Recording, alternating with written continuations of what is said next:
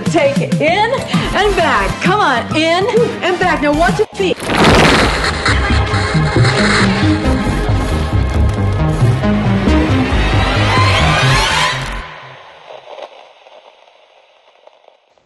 Imagina que te encuentras en tu casa.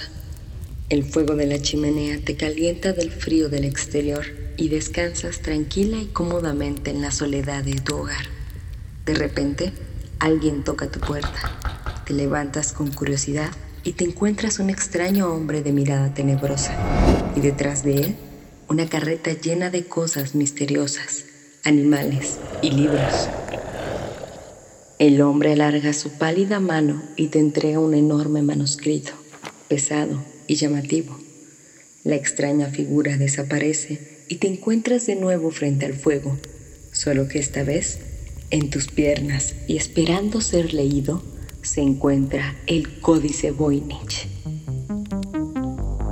Por supuesto que así no fue el encuentro de este enigmático libro al mundo, pero la verdad es que nadie sabe quién lo escribió o de dónde proviene.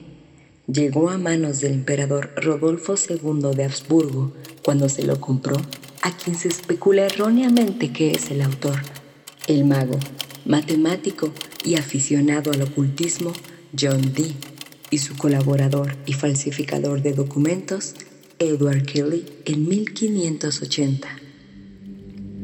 Pero lo cierto es que fue escrito por un autor anónimo, en un alfabeto no identificado y un idioma incomprensible. Dibujos de especies vegetales que ningún botánico es capaz de identificar. Planos de cosmos que ningún astrónomo sabe a qué galaxia pertenecen. Y mujeres desnudas que se bañan en extraños manantiales conectados por tuberías.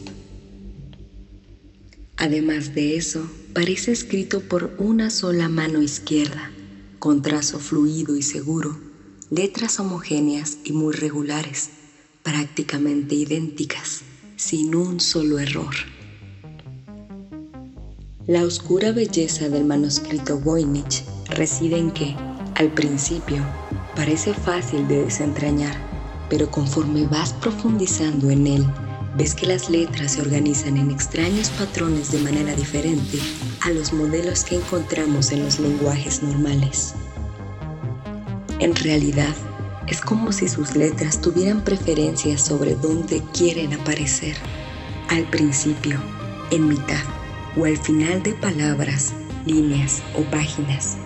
Y el optimismo inicial da paso a la frustración y a la derrota, tal y como le pasó a un profesor de la Universidad de Pensilvania que intentó descifrarlo, pero lo único que logró fue caer en la locura. ¿Es que acaso se escribió usando una plantilla o un sistema de matrices para trazar letras y palabras? ¿Qué clase de mensaje nos quiere dar? ¿Por qué está dividido en diferentes temas? ¿Y tú? ¿Crees que algún día conoceremos sus secretos? ¿Qué hubieras hecho si hubieses sido el primero en obtenerlo? Escuche.